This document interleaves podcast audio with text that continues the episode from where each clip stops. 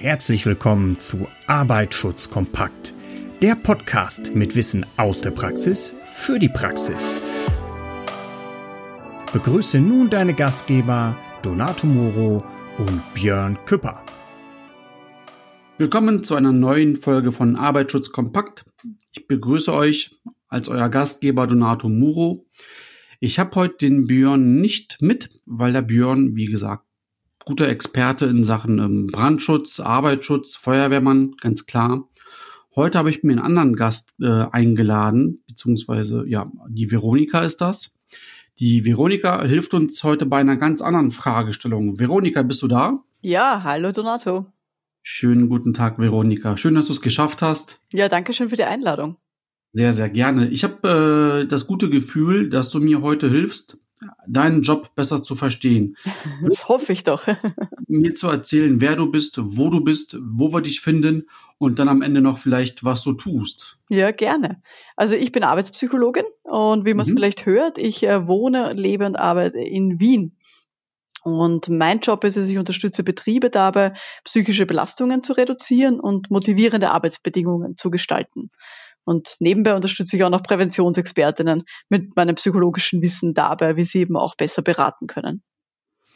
Okay, das heißt, du bist ähm, aus Österreich, das ist ja auch um die Ecke von Deutschland. Genau. Hast du nur Kunden in Österreich oder hast du auch Kunden in Deutschland, denen du hilfst? Also ich habe Kunden vornehmlich in Österreich, mhm. aber vor allem große Unternehmen oder Konzerne, die eben in beiden Ländern tätig sind, die unterstütze ich natürlich in Deutschland auch.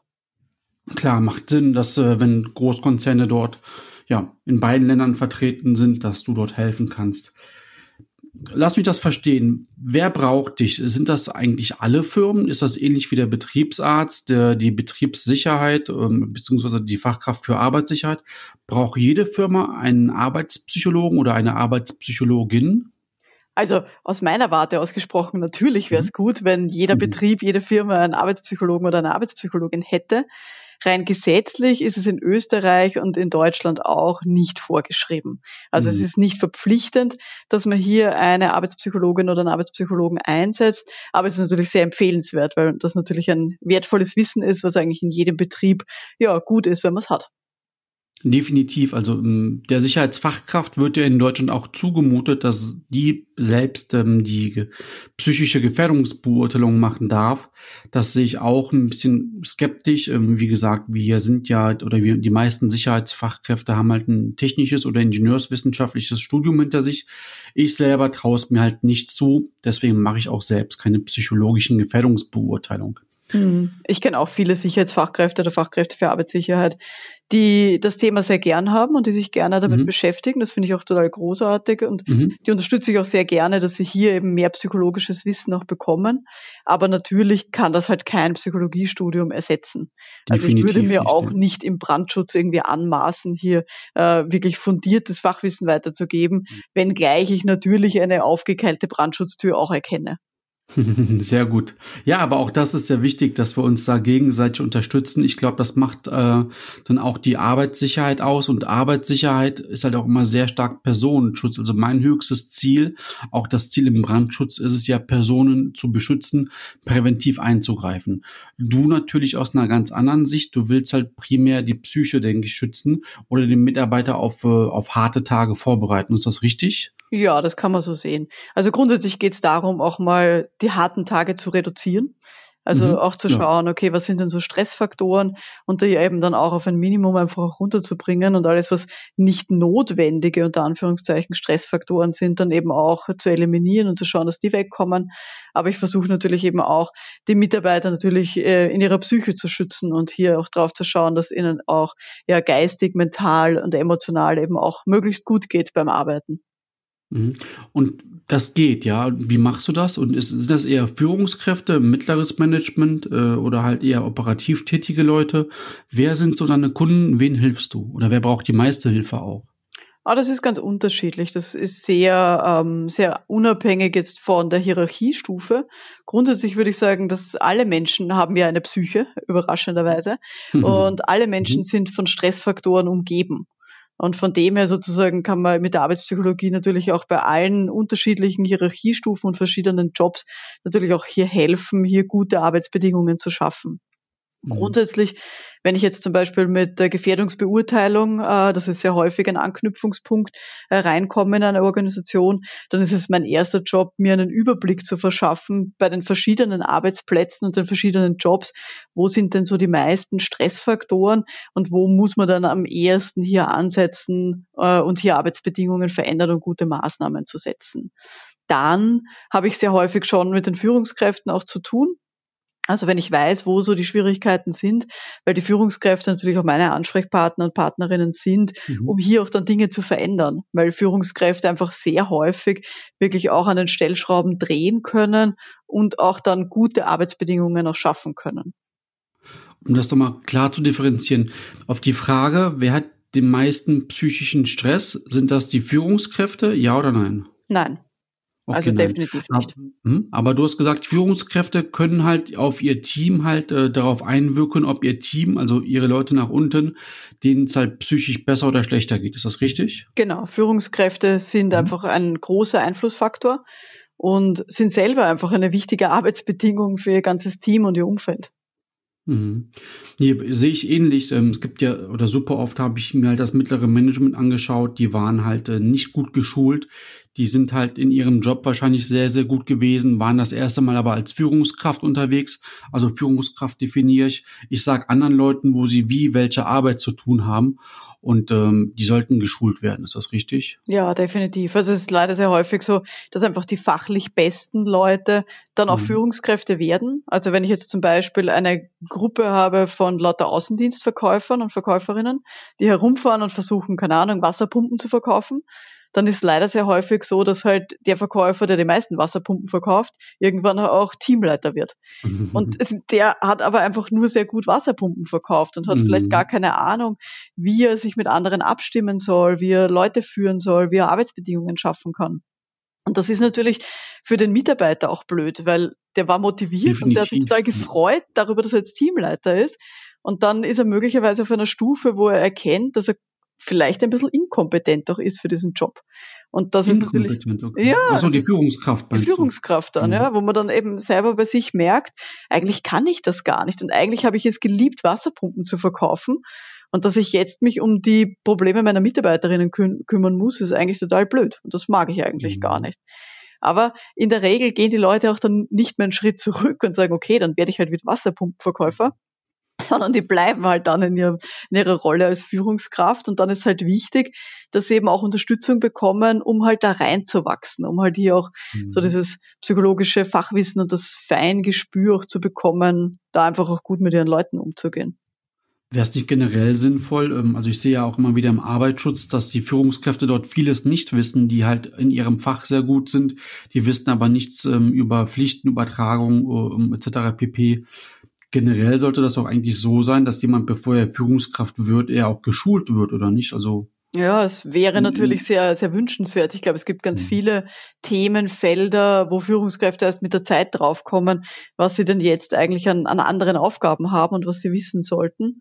Ähm, und ich glaube, dass da in vielen Organisationen zu wenig Wert darauf gelegt wird, die Leute dann entsprechend vorzubereiten. Oder man denkt sich dann einfach, ah, das wird schon irgendwie werden, das wirst du dann schon mitbekommen mit der Zeit. Mhm. Und dann ja, ist man überfordert. Ja, genau, auf gut Glück. Richtig. Ja, so kann man ja aber auch viele gute Angestellte, wir haben ja eh einen Fachkräftemangel, kann man ja auch so vergraulen halt, ne? Definitiv. Also es ist ja auch so, und das ist im, sozusagen in der Zeit des Fachkräftemangels natürlich noch viel schlimmer, dass wir in der Psychologie auch häufig sagen, man kündigt ja auch keinen Job, sondern man kündigt einen Chef. Das heißt, man geht mhm. weg von einer Führungskraft. Also die Führungskraft, wenn sie nicht gut ist, ist sehr häufig ein Grund für Leute, sich dann zu überlegen, ob sie kündigen sollen oder dann wirklich auch diesen Schritt zu wagen. Verstehe. Ist ja auch absolut um, ähm, sinnig, was du dort sagst. Zwei Fragen habe ich noch. Du hast eben was von, Psycholo von Psyche psychischer Belastung gesagt. Ein schwieriges Wort für mich allein schon. Glaubst du, es gibt Leute, die können psychischen Stress und Druck besser ähm, handeln oder sind einfach belastbarer als andere oder macht sich das einfach nur später im, in einem anderen Lebensabschnitt wieder bemerkbar? Ich glaube, an der Stelle, sogar? ja, ich glaube, an der Stelle sollte man mal mit einem Mythos aufräumen, nämlich, ähm, wenn ich von psychischen Belastungen spreche, ich weiß, das Wort Belastung klingt immer sehr negativ und klingt immer nach, oh Gott, mir geht's so schlecht. Aber im wissenschaftlichen Sinn, in der wissenschaftlichen Psychologie ist eine psychische Belastung eigentlich nur eine Arbeitsbedingung und das ist ein neutraler Fachausdruck. Also eine psychische Arbeitsbedingung ist zum Beispiel die Anzahl an Informationen, die ich im Laufe einer Stunde verarbeiten muss. Also mhm. das ist jetzt weder gut noch schlecht. Das ist so der erste Schritt. Ähm, und das ist etwas, wo zum Beispiel auch dann in einer Abteilung oder in, in, einem Arbeitsplatz das einfach für alle Leute das Gleiche ist. Also die müssen mit den gleichen Aufgaben zurechtkommen, die müssen mit der gleichen Führungskraft zurechtkommen. Und natürlich gibt's dann individuelle Unterschiede, wie gut ich mit dieser Arbeitsbedingung dann eben auch zurechtkomme. Und das ist von ganz vielen verschiedenen Dingen abhängig. Das ist natürlich von Dingen abhängig, die ich langfristig schon mitbringe, also wie zum Beispiel auch meiner Persönlichkeit oder eben auch äh, zum Beispiel meiner persönlichen Resilienz. Ist ja auch so ein schönes neumodisches Wort. Also mit dem. Erklär's mir. also Resilienz ist sozusagen die psychische Widerstandskraft mhm. wie gut ich auch mit schwierigen Situationen zum Beispiel umgehen kann. Und das ist etwas, was sozusagen sich auch über die Kindheit hinweg natürlich schon aufbaut und ich natürlich auch im Laufe meines Berufslebens äh, ich hier entwickeln kann oder ja, die, was sich eben anpasst. Aber ob ich mit Stress umgehen kann, ist schon auch von Dingen abhängig, ähm, die einfach am Laufe des Tages passieren. Also zum Beispiel in der Früh gehe ich mit 100 E-Mails in meinem Posteingang anders um, als wenn es 17 Uhr am Abend ist. Mhm. Also auch davon ist abhängig. Und das sind Dinge, die sich halt irgendwie auch ständig verändern ähm, und die nicht immer gleich sind. Und es gibt auch Tage, an denen ich gut damit zurechtkomme und Tage, wo ich schon mit ein bisschen Kopfweh aufstehe und den Tag eigentlich nur überstehen möchte. Mhm. Gut, jetzt habe ich dich ja alle Sachen gefragt, die mich interessieren. Was die Zuhörer aber von der Folge erwarten, ist ja, kannst du uns so eine typische Woche von dir im, im kurzen vorstellen? Was machst du so? Wem hilfst du? Wem kannst du nicht helfen? Wie hilfst du? Und letztendlich hast du irgendwelche Geheimtipps und Tricks für uns, was wir besser machen können, um halt mit dem Arbeitsalltag besser zurechtzukommen? Also ich beginne mal mit meiner normalen Woche. Also wie schaut so eine normale Woche bei mir aus? Und wir nehmen das ja jetzt gerade in Corona-Zeiten auf. Ich gehe jetzt mal von einer Woche aus, ähm, wo wir normal arbeiten können und wo wir nicht Zwangs-Homeoffice haben. Ähm, in einer normalen Woche versuche ich immer die Woche am Montag zu starten mit einem Bürotag. Also wo ich ähm, dann auch mit meiner Assistentin dann auch im Büro bin und mich abspreche und mich auch vorbereite auf die Woche. Ähm, während der Woche, also so Dienstag bis Donnerstag, habe ich dann meistens viele Außentermine bei meinen Kundinnen und Kunden, das heißt in den Betrieben, wo ich tätig bin. Das heißt, mhm, das sind Mhm. Dazu eine Frage. Hast du so SOS-Kunden, die dich jetzt dringend brauchen oder hast du auch so vernünftige Kunden, die schon präventiv äh, einladen? In der Regel habe ich äh, Kunden, die ich über einen langen Zeitraum begleite. Das heißt über mehrere Monate, wenn nicht Jahre. Mhm. Also eher so diese Geschichten, die die kurzfristigen Dinge schlagen bei mir eigentlich eher weniger auf, weil eben sehr viel präventiv gearbeitet wird oder eben längerfristige Projekte sind. Wenn ich dann bei den Firmen bin, bei den Kunden bin, dann habe ich sehr häufig ähm, Workshops. Also dass ich zum Beispiel entweder mit Führungskräften äh, Befragungsergebnisse nachbespreche, also wenn wir zum Beispiel so schriftliche Befragungen machen, dass ich denen zeige, was dann da rausgekommen ist und wo so die größten Stressfaktoren in ihren Teams liegen. Oder dann eben einen Schritt weiter, dass ich dann auch mit den Teams dann bespreche im Detail, welche Stressfaktoren denn existieren in ihrer Abteilung und auch welche Maßnahmen sie denn vorschlagen würden. Das heißt, ich arbeite dann auch mit den Mitarbeiterinnen und Mitarbeitern in, in Workshops oder Klausuren dann eben auch, was sie denn machen wollen, was sie verändern wollen, was sie glauben, dass ihnen helfen kann, äh, an Arbeitsbedingungen zu verbessern. Und dann, Darf da jeder mit? Ja. Sorry. Darf da jeder mitreden oder gibt, sagst du irgendwann, der eine Mitarbeiter oder die eine Mitarbeiterin übertreibt total? Nein, an sich darf jeder mitreden. Und mhm. als Psychologin äh, habe ich auch die Brille auf, dass ich sage, jeder hat an sich Recht. Jeder hat Recht in seiner Wahrnehmung. Und es gibt natürlich Leute, die so das stärker wahrnehmen als andere. Aber das würde ich jetzt nicht als übertreiben sehen, sondern das sind halt Leute, die, bei denen das stärker aufschlägt. Also die werden mhm. das sicher so wahrnehmen. Man muss halt natürlich dann versuchen, wenn ich eine Abteilung habe mit zum Beispiel zehn Leuten vor mir und nur eine Person findet das total dramatisch und die anderen sagen, geh bitte, alles in Ordnung, das ist komplett in Ordnung, dass ich dann natürlich versuche, hier so eine Art Gruppenmeinung irgendwie zu bilden und hier ausgleichend zu sein. Also ich gehe schon dann davon aus, dass wenn neun Leute das für in Ordnung betrachten und eine Person das für ganz dramatisch, dann kann man eher davon ausgehen, dass es wohl an der Person liegt und nicht an der Arbeitsbedingung selber. Aber das muss ich halt im Gespräch versuchen, so ein bisschen rauszukitzeln. Mhm. Genau. Wenn ich solche Workshops dann gemacht habe oder solche Klausuren, dann gibt es meistens ein, zwei Wochen später dann auch eine Nachbesprechung mit der jeweiligen Führungskraft weil mir ist immer wichtig, bei diesen Gesprächen zu, im ersten Schritt die Führungskraft nicht dabei zu haben, um halt die wirklich ehrliche Meinung von den Mitarbeiterinnen zu bekommen. Das glaube ich. Und dass die auch so die Gelegenheit haben, sich mal offen und ehrlich untereinander auszutauschen. Mhm. Funktioniert natürlich auch nur, wenn die sich untereinander gut verstehen. Das heißt, wenn die Abteilung sich hasst, dann bringt das nichts. Mhm. Aber in der Regel ähm, geht das eigentlich sehr gut. Und dann Was eben im nächsten Schritt. Das gibt es Abteilungen, die sich wirklich hassen auch? Ja, ich habe da einmal eine Situation gehabt, das war, das war ganz grauenhaft. Ich bin froh, dass mir das extrem selten passiert. Also ich bin jetzt seit zehn Jahren unterwegs in Betrieben und ich habe glaube ich, ein, nein, zweimal habe ich es erlebt, ähm, dass die voreinander einfach nicht sprechen wollten. Und das habe ich dann schon gemerkt in der Vorstellungsrunde, dass die mit verschränkten Armen und mhm. griescremigem Gesicht drinnen saßen und dann eigentlich schon in der Vorstellungsrunde mir gesagt haben, ganz offen, ich bin eigentlich nur da, um zu überprüfen, ob die Kollegin eh keinen Blödsinn redet. Hm. Was war deine Empfehlung? Naja, also in dem Workshop selber haben wir versucht, ein bisschen herauszukitzeln, was so das Thema ist. Und es hat sich dann herausgestellt, dass die eigentlich seit 20 Jahren in der Abteilung gemeinsam sind und sich seit mhm. 20 Jahren hassen. Boah, ich, ich würde nicht arbeiten gehen, wenn ich keine Lust auf meine Kollegen hätte. Ah, ganz furchtbar. Ich habe es auch nicht ganz verstanden. Es war aber im öffentlichen Dienst und für die war eben diese Arbeitsplatzsicherheit so wichtig und sie mochten an sich ihren Job sie hassten halt die eine Kollegin. Also es ist halt so ein bisschen schwierig. Ähm, und ich habe natürlich dann auch mit den jeweiligen Verantwortlichen dann auch nachbesprochen. Und wir haben uns natürlich auch angeschaut, welche Möglichkeiten gibt es hier auch, ähm, ja, die Arbeit so zu gestalten, dass die möglichst wenig mhm. Berührungspunkte miteinander haben, ja, weil es nicht die Möglichkeit gab, irgendwie die zu versetzen oder die irgendwie auseinanderzubringen. Und mhm. nach 20 Jahren muss man auch ehrlich sagen, bringt doch eine Mediation nicht mehr viel, weil das ist schon so festgefahren, die haben ja gar nicht mehr gewusst, warum sie sich hassen. Das hat sich einfach aufgebauscht über die Jahre. Mhm. Also das kann Okay, spannend. Okay, gut. Äh, du hast dann die, das war der Mittwoch jetzt, hast du, hast du gesagt? Genau, genau. Also das sind so meine Dienstag bis Donnerstage, die sind eben gefüllt mit diesen Workshops mit den Mitarbeiterinnen oder eben dann mit den Nachbesprechungen mit den Führungskräften. Manchmal kommen dann eben auch noch so Ganztagesseminare dazu.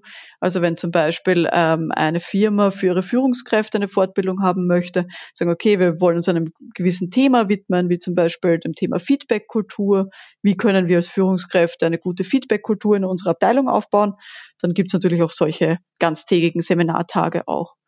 Genau. Und dann am Freitag habe ich wieder einen Bürotag, wo ich dann schaue, dass ich meine ähm, ganzen ganze Bürotätigkeit mache, also meine Protokolle schreibe, verschicke, äh, äh Telefonate mache, Termine ausmache und so weiter. Ja, klingt doch sehr abwechslungsreich.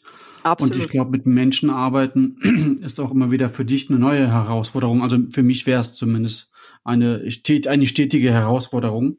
Ja, aber ich liebe es. Also ich finde auch, das, das ist das, was meinen, meinen Job so abwechslungsreich und großartig macht. Weil ich bin, muss ich sagen, extrem neugierig und ich lerne total gerne neue Leute kennen und äh, tauche ein in solche Arbeitswelten. Und von dem her kommt mir das sehr entgegen. Oder möglicherweise habe ich mir vielleicht den Job genau deswegen ausgesucht. Mhm.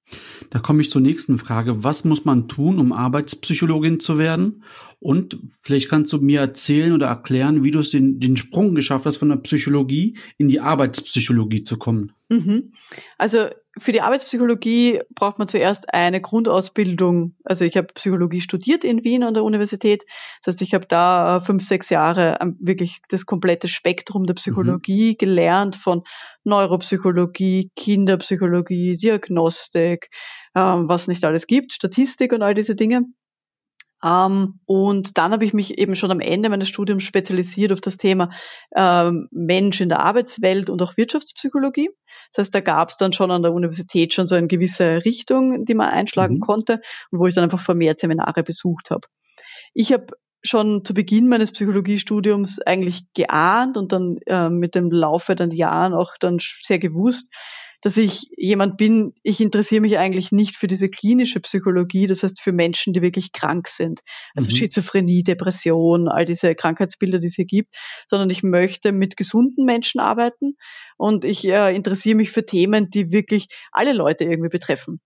Und die Arbeitswelt mhm. ist dafür das perfekte Beispiel. Es betrifft alle. Jeder ist äh, entweder arbeiten oder ist von Arbeitslosigkeit betroffen und ist dadurch beeinträchtigt. Also natürlich gibt es diese andere Seite auch, aber es ist für jeden irgendwie ein großer Einflussfaktor. Du kannst auch Leuten helfen, die arbeitslos sind? Könnte ich, ja. Ist nicht mein Spezialgebiet, okay. mhm. aber natürlich könnte man hier auch äh, die Arbeitspsychologie gut einsetzen. Machen aber dann lieber meine mhm. Kolleginnen und Kollegen. Spannend. Gut, ähm, ja, ich würde letzte Frage, wenn ich noch darf. Gerne. Hast du irgendwas, was du den Arbeitsschützern, also Leuten wie mir oder Björn oder unseren Zuhörern mitgeben kannst, damit wir im Arbeitsschutz was besser machen können, wie wir eventuell psychische Sachen erkennen oder wie wir Leute eher erreichen?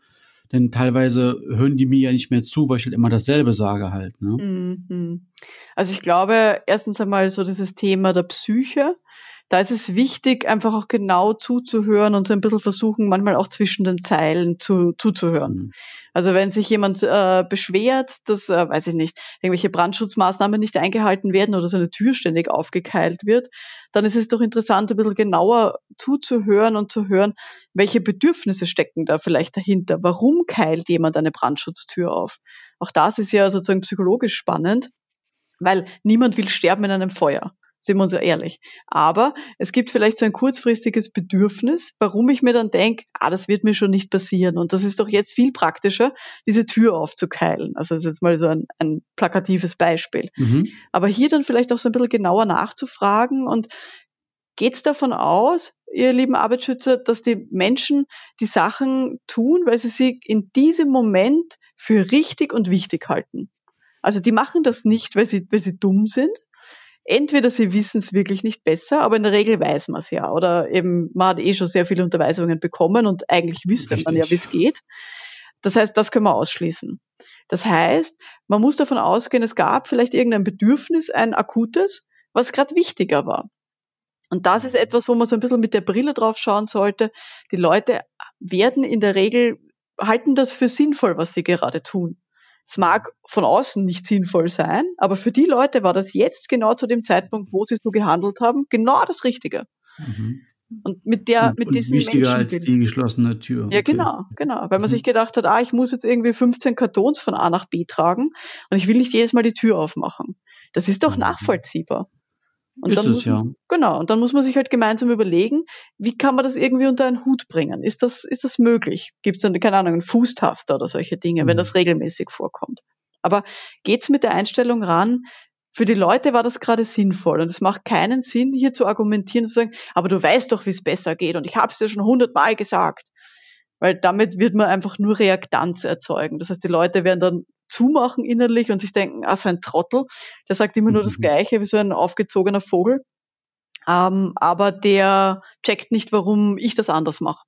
Mhm. Und so kann man einfach nicht auf Augenhöhe agieren. Und ich glaube, das ist einer der wichtigsten, der wichtigsten Tipps, die man mitgeben kann am Arbeitsschützer, versucht sozusagen da auf Augenhöhe zu agieren und nicht von oben herab, weil damit wird man am allerwenigsten erreichen. Und das gilt, egal ob man mit Mitarbeiterinnen redet, egal auf welcher Stufe, und auch mit Geschäftsführungen. Und da braucht mhm. man auch nicht von unten bitten und betteln kommen, sondern auch die sind Menschen mit Bedürfnissen und mit Psyche.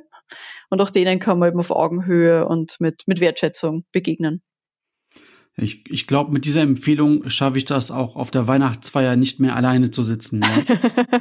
ich drücke dir die Daumen, Donato. Danke. Veronika, willst du uns noch irgendwas sagen, um irgendwas mitgeben? Ich glaube, das ist ein, ein wichtiger Schlusssatz sozusagen von meiner Seite äh, für alle Zuhörerinnen, wenn ihr euch mehr interessiert für das Thema Psyche. Im August veranstalte ich einen Online-Kongress, der heißt Pioniere der Prävention, wo mhm. eben zu unterschiedlichsten Arbeitsschutzthemen hier äh, Vortragende da sind und wo wir natürlich auch das Thema Psyche als ganz als ein wichtiges Thema haben. Also wenn euch das interessiert, dann googelt mal Pioniere der Prävention und da gibt es eben einen kostenlosen Online-Kongress, wo ihr gerne teilnehmen könnt. Klingt sehr, sehr verführerisch. Ansonsten, wie kann man dich sonst finden, wenn nicht auf diesem Online-Kongress? Meine Homepage ist www.apjackel, J-A-K-L, für Arbeitspsychologie Jackel.at. Okay. AT, gut. Ja, sehr gut dann würde ich vorschlagen, wenn die Zuhörer und Zuhörerinnen noch eine spezielle Fragen haben, wie gesagt, ich bin da komplett raus. Ähm, ich habe ein Ingenieur, äh, naturwissenschaftliches Studium hinter mir. Ich verstehe ja die Menschen kaum. Dann sollen die dich sofort kontaktieren. Das wäre in Ordnung für dich, ja? Jederzeit. Also wenn es hier Schwierigkeiten gibt, SOS-Fragen, nur her damit.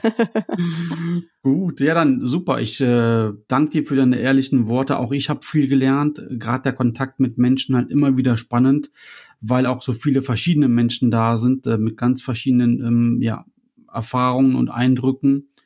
Ist und, ist und bleibt einfach ein spannendes Thema. Absolut. Veronika, ich danke dir für deine Zeit. Ähm, ja.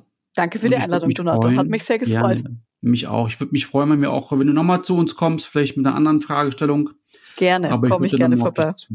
Super. Ich, ja, danke und ähm, ja, einen schönen Tag noch dir, ja. Tschüss. Tschüss. Das war es auch schon wieder für heute bei Arbeitsschutz kompakt. Wir würden uns freuen, dich bald auch schon wieder in einer neuen spannenden Folge begrüßen zu dürfen. Bis dahin, passe immer gut auf dich auf.